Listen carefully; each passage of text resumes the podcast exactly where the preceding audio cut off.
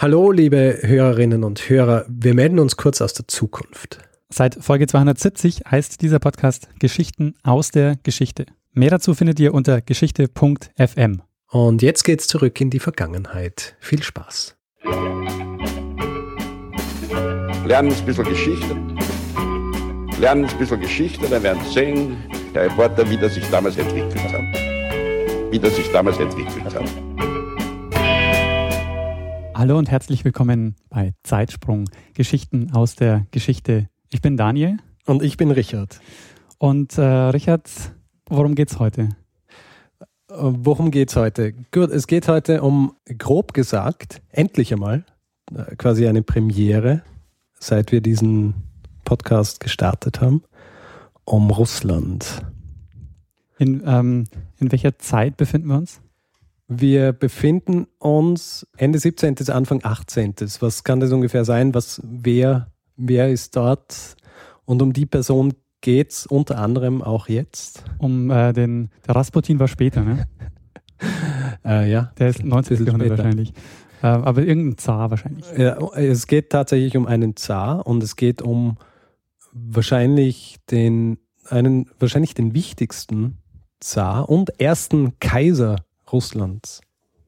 Dann sollte ich ihn wahrscheinlich kennen. Mm, du kennst ihn sicher. Ich sage einfach mal den Namen und du sagst mir dann, ob du ihn kennst. Ja? Ja. Es geht um Peter den Großen. Ah ja, St. Petersburg. St. Petersburg. Kommen wir auch noch, äh, sprechen wir dann auch noch kurz drüber. Aber ja, es geht um Peter den Großen. Äh, Peter der Große ist äh, aus der Familie der Romanows. Romanows, die, ähm, die ab Anfang des 17. Jahrhunderts bis ins 20. Jahrhundert die Zahn gestellt haben. Peter der Große, äh, geboren im Jahr 1672 und ist im Jahr 1682 zum Zar und Großfürsten geworden. 72 geboren, 82 Zar, also wie alt war er? Zehn. Relativ Zehn. jung. Relativ jung. Und ähm, das Ding ist, er ist nachdem äh, sein Halbbruder Fjodor III., der Vorzar gestorben ist, der ist im Jahr 1676 zum Zar geworden, ist ähm, Peter dann im Jahr 1682 gemeinsam mit seinem Halbbruder Ivan dem fünften äh, Zar geworden. Warum beide gleichzeitig Zaren wurden, darüber sprechen wir gleich noch. Noch was kurz zum, zum Ivan, der gemeinsam mit ihm, Ivan war beinahe blind, aber Epileptiker und äh, geistig etwas zurückgeblieben. Ähm, und deswegen hat er auch kaum Einfluss äh, gehabt. Also hat, hat nicht wirklich einen Einfluss gehabt auf diese, auf die Regierungsgeschäfte und überhaupt auf diese Zeit. Ja. Ähm, ein bisschen was über, über Peter den äh, Großen und äh, also Peter hat sich relativ schnell hat er sich, oder relativ schnell, er hat sich für ziemlich viele Dinge interessiert, also vor allem für, für, für kriegerische Auseinandersetzungen, er hat sich für die Wirtschaft interessiert und er hat sich auch für, für äh, recht konkrete Dinge wie zum Beispiel den Schiffsbau interessiert. Also er ist oft, ähm, was ein Indikator dafür ist, äh, warum er die Dinge gemacht hat, die er später dann gemacht hat, auf die wir dann auch noch zu sprechen kommen. Aber also der Grund, dass ich jetzt über Peter den Großen spreche, ähm, ist, dass die eigentliche Geschichte, über die ich sprechen will, dass die von ihm eingeführt worden ist und zwar beeinflusst von etwas, was er gemacht hat, als er Mitte, Ende 20 war. Und zwar, da war er schon Zar, ähm, ist er mit der sogenannten großen Gesandtschaft durch äh, Westeuropa gereist. Ja, also er war dann war in unterschiedlichen Ländern, er war in den Niederlanden, Österreich und vor allem England und ähm, oft inkognito. Äh, das heißt, er, er, war zwar mit, also diese große Gesandtschaft, die bestand aus drei Botschaftern, über, äh, und, und über 300 Personen und sie sind von äh, eben an allen großen Höfen empfangen worden, aber er war nicht nur dort, um quasi ähm, sich gut zu stellen mit den Herrschern und Herrscherinnen, sondern auch um, um mehr zu lernen über, über die Wirtschaft und, und über vor allem den Schiffsbau. Äh, deswegen war er in den Niederlanden oder Holland und eben auch in England. Und es gibt quasi als Geschichte in der Geschichte gibt es ein paar lustige Details, wenn man so will, über seine Zeit in England. Ja. Er war eben mit seiner, mit seiner gesamten Gesamt, äh, Gesandtschaft unter anderem in England und hat dort natürlich die, ähm, diese, so die großen Institutionen besucht, also war ähm, beim Royal Observatory, ähm, äh, Royal Mint, also wo sie die, wo sie die, äh, die Münzen äh, geprägt haben, äh, bei der Royal Society, also quasi die Wissenschaftsakademie der, der Briten und an der Universität von Oxford. Und äh, er ist aber dann im Jahr äh, 1698 ist er, ist er für einige Zeit abgestiegen äh, im Haus des Schriftstellers John Evelyn. Und dieses Haus, also dieses Haus, wenn man so will, also eigentlich die, wie man halt im Englischen ein Haus nennt, das war halt eher so schlossähnliches ähm, Haus. Äh, das hat äh, Sayes Court geheißen und war in Deptford, das so im Südosten Londons liegt. Und ist äh, deswegen äh, sehr gut gelegen, weil es sehr nah an den Schiffswerften war und, und äh, der äh, Peter gern zu den Schiffswerften runtergegangen ist und selber auch mitgearbeitet hat und halt auch zugeschaut hat, wie diese, wie, wie Schiffe gebaut werden, weil ihn das sehr interessiert hat. Was er aber auch gemacht hat, gemeinsam mit seiner, mit seiner Entourage, war, dass er das, äh, so dieses gesamte Haus und die Gärten völlig verwüstet hat. Ja, also er. Also Party gemacht haben, oder? Äh, ja, sie waren einfach so relativ ähm, unbeeindruckt von äh, der Schönheit dieser Gärten und des Hauses und haben einfach gemacht, was sie wollten. Also als John, als sie weg waren, ja, ist John Evelyn äh, zurückgekehrt zu, zu, zu seinem Haus und hat gesehen, wie verwüstet es war und hat es gleich vom, vom äh, vom Royal Surveyor anschauen lassen, damit er schätzen kann, wie, wie, äh, wie hoch der Schaden ist. Und da ist dann eben äh, in, diesem, in diesem Report ist dann gestanden, was eben alles gemacht worden ist. Also zum Beispiel äh, die Teppiche sind äh, zurückgelassen worden äh, voller Fett und Tinte. Äh, etliche Bilder im Haus, also der Gemälde, sind offenbar so als Zielscheiben verwendet worden. Und beinahe alle Schlösser und Fenster im Haus waren zerbrochen und äh, jeder einzelne der 50 Stühle, die im Haus waren, war verschwunden. Wahrscheinlich, weil sie die Stühle einfach als äh, Feuerholz für Feuer verwendet haben. Und, äh, und das Beste ist, in einer Wand des Hauses, also in eine Wand des Hauses, ist ein äh, menschengroßes Loch geschlagen worden und sie gehen davon aus, dass dieses Loch reingeschlagen worden ist, damit, ähm, damit Peter schneller runter zum, zur, zur Schiffswerft kommt. Also das hat seinen Weg abgekürzt und er hat dann einfach äh, quasi einen neuen Ausgang gebraucht und dann haben sie einfach ein Loch in die Wand geschlagen.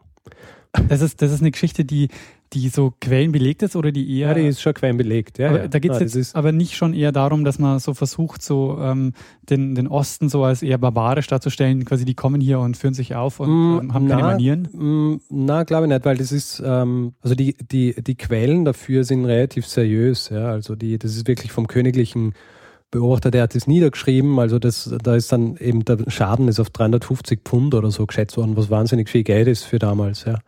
Und also das ist, ist ziemlich gut belegt, dass das wirklich passiert ist. Heutzutage steht das Haus auch nicht mehr, ist nur noch Grund und Boden. Und sie haben nicht nur das Haus zerstört, sondern sie haben auch den Garten zerstört, der, der ein wahnsinniger e-, elaborater Garten war mit schönen Hecken und so weiter.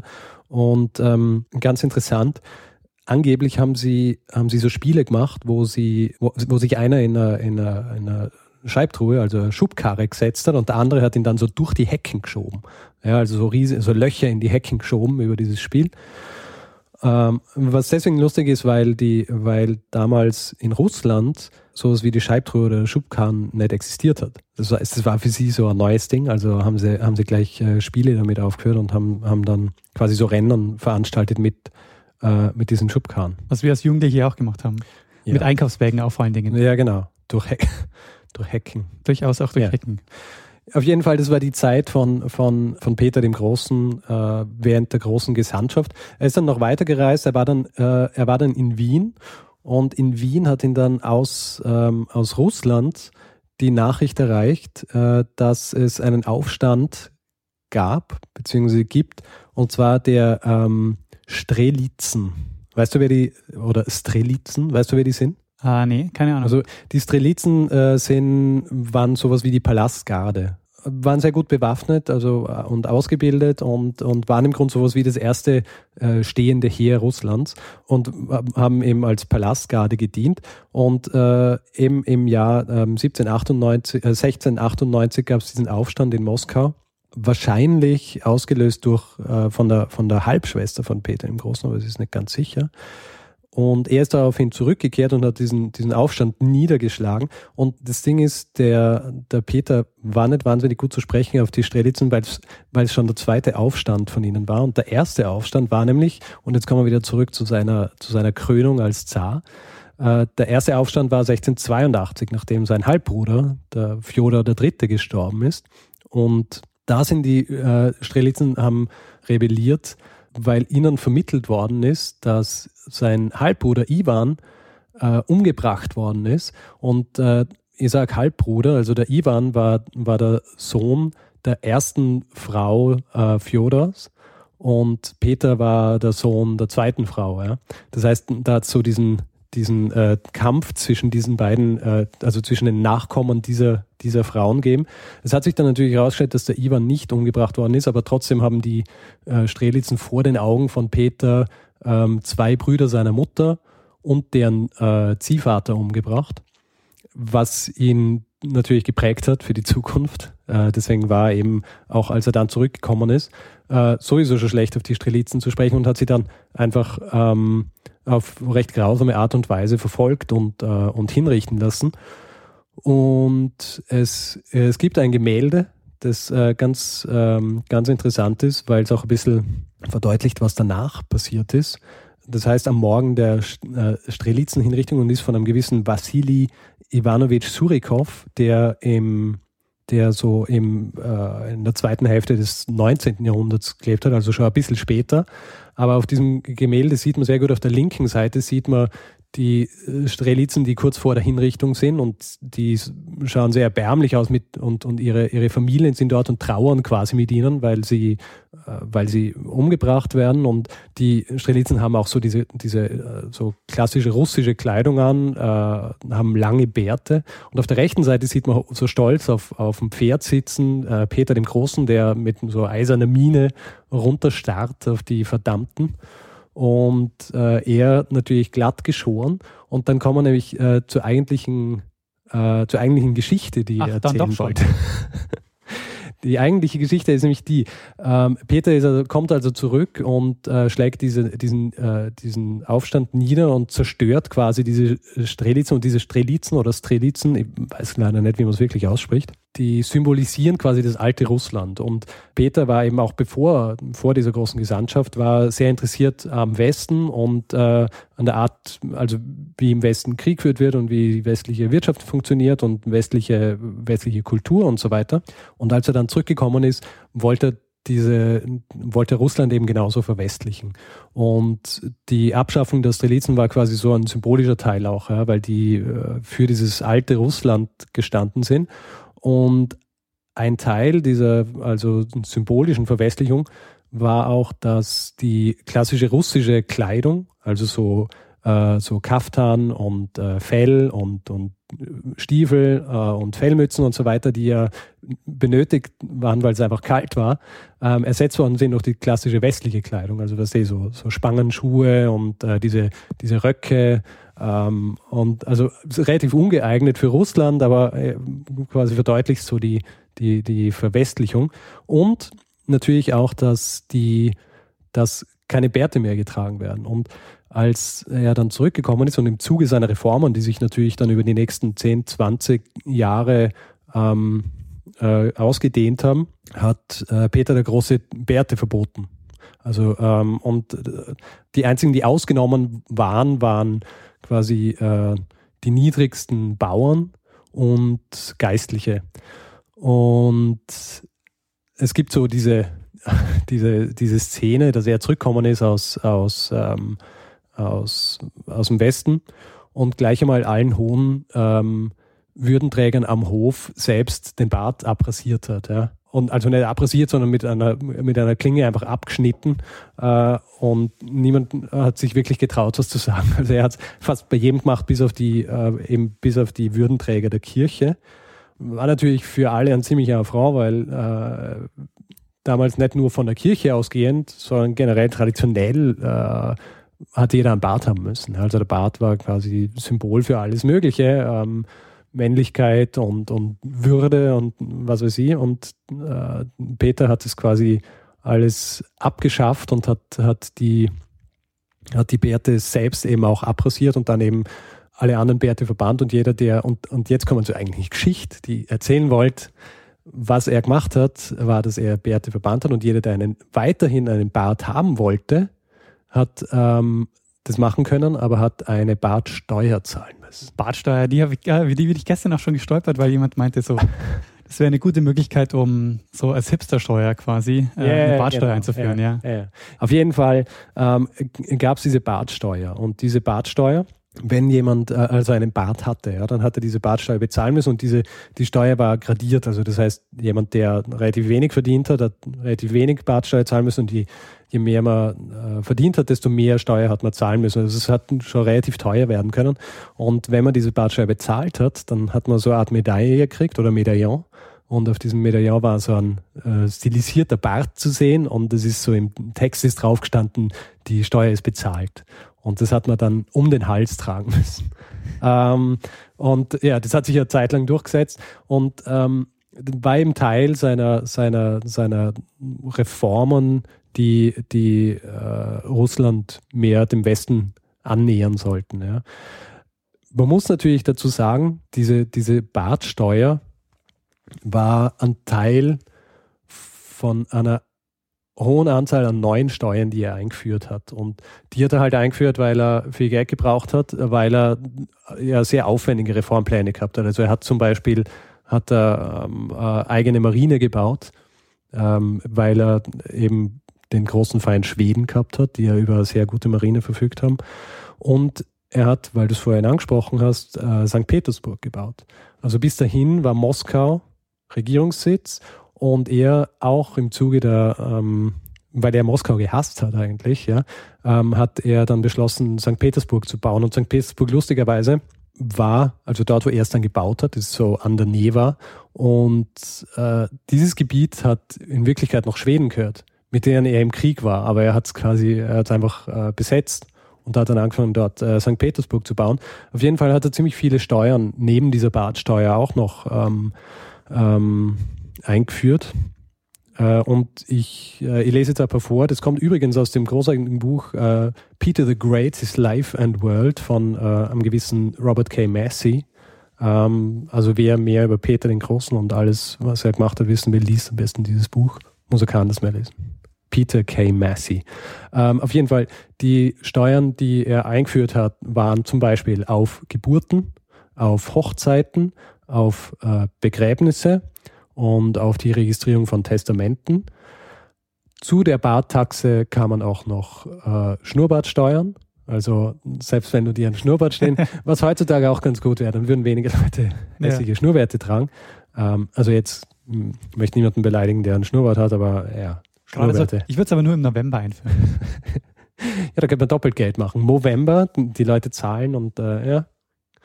Ähm, und lustigerweise hat er auch äh, Steuer eingeführt auf Häuser in Moskau was natürlich auch äh, quasi Ausdruck seines Hasses auf äh, Moskau war und alle, die in Moskau leben oder nicht nach St. Petersburg kommen sind, um da zu leben. Dann hat er äh, Steuern auf Bienenstöcke eingeführt. Äh, er hat eine Steuer auf Betten eingeführt. Er hat eine Steuer auf Bäder eingeführt. Er hat eine Gasthaussteuer eingeführt. Er hat eine Steuer auf Küchenöfen und auf das Feuerholz, das in diesem Küchenofen verbrannt worden ist, eingeführt oder generell auf Feuerholz. Und er hat sogar eine Steuer auf Trinkwasser eingeführt. Interessant. Ja, also ähm, ziemlich, äh, ziemlich umtriebig äh, wirtschaftlich, ja, um, äh, wenn es jetzt darum gegangen ist. Aber hat er sich da orientiert an, an westlichen Modellen? Mhm. Also ich glaube, es ist nicht westlich orientiert, sondern es war mehr die Notwendigkeit, dass er Geld verdient. Wofür ja. hat er das Geld dann verwendet, um zum Beispiel St. Petersburg zu bauen? Eben, um St. Petersburg zu bauen und um diese Marine aufzubauen. Ähm, er hatte viel gelernt in, in, ähm, in England und er hat auch ein Schiff gebaut, ein sehr modernes Schiff und seine Marine, die er dann gebaut hat, war auch, äh, war dann auch moderner als die von, äh, als die der Schweden.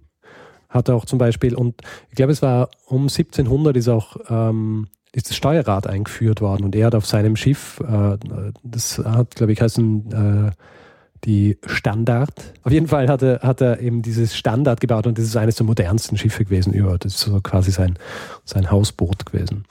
Ähm, ja, und ähm, ja, St. Petersburg hat er gebaut damit. Äh, St. Petersburg ist natürlich auch ähm, auf dem Rücken äh, vieler äh, russischer Arbeiter unfreier gebaut worden ist. Das ist ja äh, ein Riesending gewesen, dass sie, dass er zwar sein Land reformiert hat und dass er, dass er viel Westliches eingeführt hat, aber viel von dem ist wirklich auf dem Rücken der Bevölkerung passiert, äh, für die er, für die er nicht wahnsinnig viel, ähm, viel übrig gehabt hat, weil sie eben halt äh, relativ günstige Arbeit Arbeitskräfte waren. Ja. St. Petersburg ist dann bis 1917 als Regierungssitz verwendet worden. Nach seinem Tod ist es, ich glaube, für ein paar Jahre ist wieder Moskau verwendet worden, aber ich glaube, ähm, schon noch vor Katharina der Großen ist es wieder zurückgegangen nach, ähm, nach St. Petersburg und war dann eben bis, bis, zur, bis zur Revolution war es, war es Regierungssitz.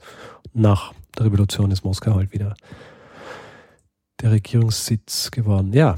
Zum Bad habe ich noch was äh, beizutragen. Ja. Und zwar im Jahr 1567 ist der Hans Steininger, der war Stadthauptmann ähm, von Braunau, ja. ist gestorben, ja. brach sich das Genick, weil er über seinen eigenen Bart gestolpert ist.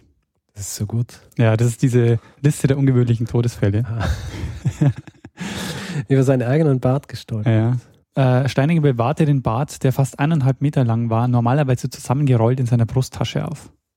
In seiner Brusttasche? Ja. Ziemlich große Brusttasche. Ja, also das war meine Geschichte der Bartsteuer eigentlich. Ich habe nicht gewusst, wie es, ähm, ja, Bartsteuer. Das war eigentlich die Geschichte, aber viele Geschichten in der Geschichte. Also ja. deine Hauptgeschichte ist die Bartgeschichte? eigentlich ist die Hauptgeschichte die Bartsteuer, aber dann noch als kleiner Exkurs die Zeit in äh, England, wo er das Haus zerstört hat und seine Reformen und St. Petersburg. Ähm, ich bin jetzt nicht weiter ins Detail gegangen, was Peter der Große noch gemacht hat, äh, weil er hat ähm, er hat natürlich diese Marine aufgebaut und er hat quasi Russland in, in eine neue Zeit geführt. Deswegen ist er auch der Große. Man könnte auch sagen, er ist der Große, weil er wirklich relativ groß war. Angeblich war er über zwei Meter groß. Verstehe. Was zu Ja. der Zeit wahrscheinlich sehr ungewöhnlich war. Hm, ja, relativ ungewöhnlich. Ähm, vielen Dank, Richard. Ähm, wie du Danke. gemerkt hast, ich habe äh, fast keine Ahnung zum Thema Russland und Peter der Große und überhaupt dieses ganze Zahnreich. Das ist mir bis jetzt so. Ja, ich habe mir gedacht, fremd. eben, wir haben, wir haben bisher wenig, wir waren sehr eurozentristisch Ja. bisher. Da müssen wir ein bisschen, Das stimmt allerdings. Ja. Müssen wir uns Ein bisschen globalgeschichtlicher ausweiten. aufstellen. ich meine natürlich, äh, das jetzige über, über den, über den Peter war auch wieder recht eurozentristisch, weil es ja eigentlich darum geht, dass er Russland näher an, an dieses Europa dran bringt, das wir kennen. Aber Ich muss ja sagen, es gibt ja in Wien auch, ähm, wir haben ja beide in Wien Geschichte studiert, auch dort das ähm, Institut für osteuropäische Geschichte. Und ich, wenn ich ganz ehrlich bin, ich habe eine Veranstaltung dort besucht oder Mhm. so, also fast, fast gar Ja. nichts.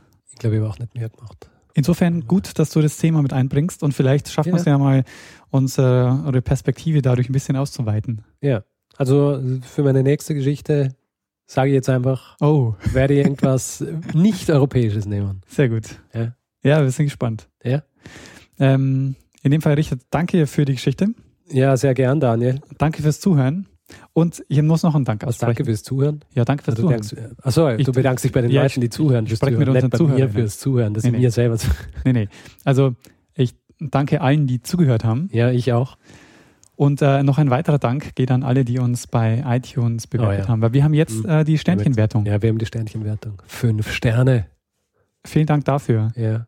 Also wer Feedback geben will, ja, kann das machen auf ähm, unserem Blog äh, zeitsprung.fm unter jeder Episode oder direkt per E-Mail, wenn es nicht öffentlich sein soll, sondern nur direkt an uns gehen. Das ist dann feedback at zeitsprung.fm und natürlich auch auf Facebook, wo wir jede Woche einen Link zur neuen Episode posten oder auch auf Twitter, wo man uns äh, direkt anschreiben kann. Und dann lassen wir das letzte Wort.